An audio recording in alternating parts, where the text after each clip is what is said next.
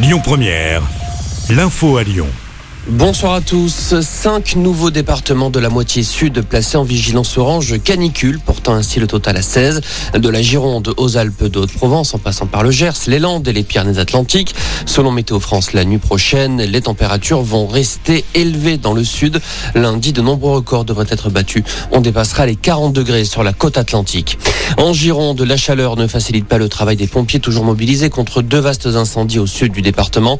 Les flammes ont déjà détruit plus de 7600 hectares, entraînant l'évacuation de plus de 11 000 personnes. Emmanuel Macron était tout à l'heure au centre de crise du ministère de l'Intérieur. Selon le chef de l'État, on déplore déjà trois fois plus de forêts brûlées qu'en 2020. Les artificiers entendus et leur matériel saisis après le drame d'hier soir à Cholet. Un enfant de 7 ans et sa sœur de 24 ans tués lors du feu d'artifice du 14 juillet. Sept autres personnes ont également été blessées, dont une grièvement.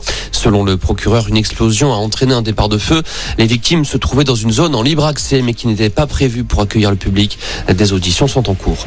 Plus que quelques heures avant la fin de la phase principale de Parcoursup qui s'achève à minuit, plus de 94 000 candidats sont toujours en attente d'une proposition d'affectation dans l'enseignement supérieur pour la rentrée.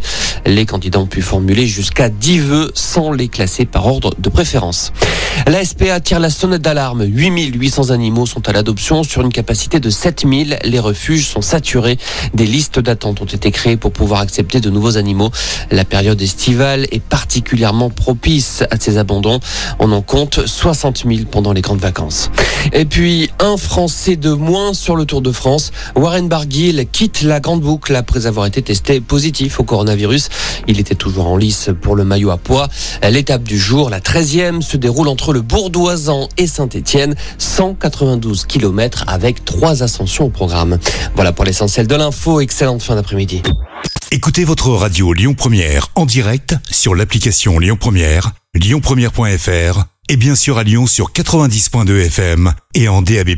Lyon Première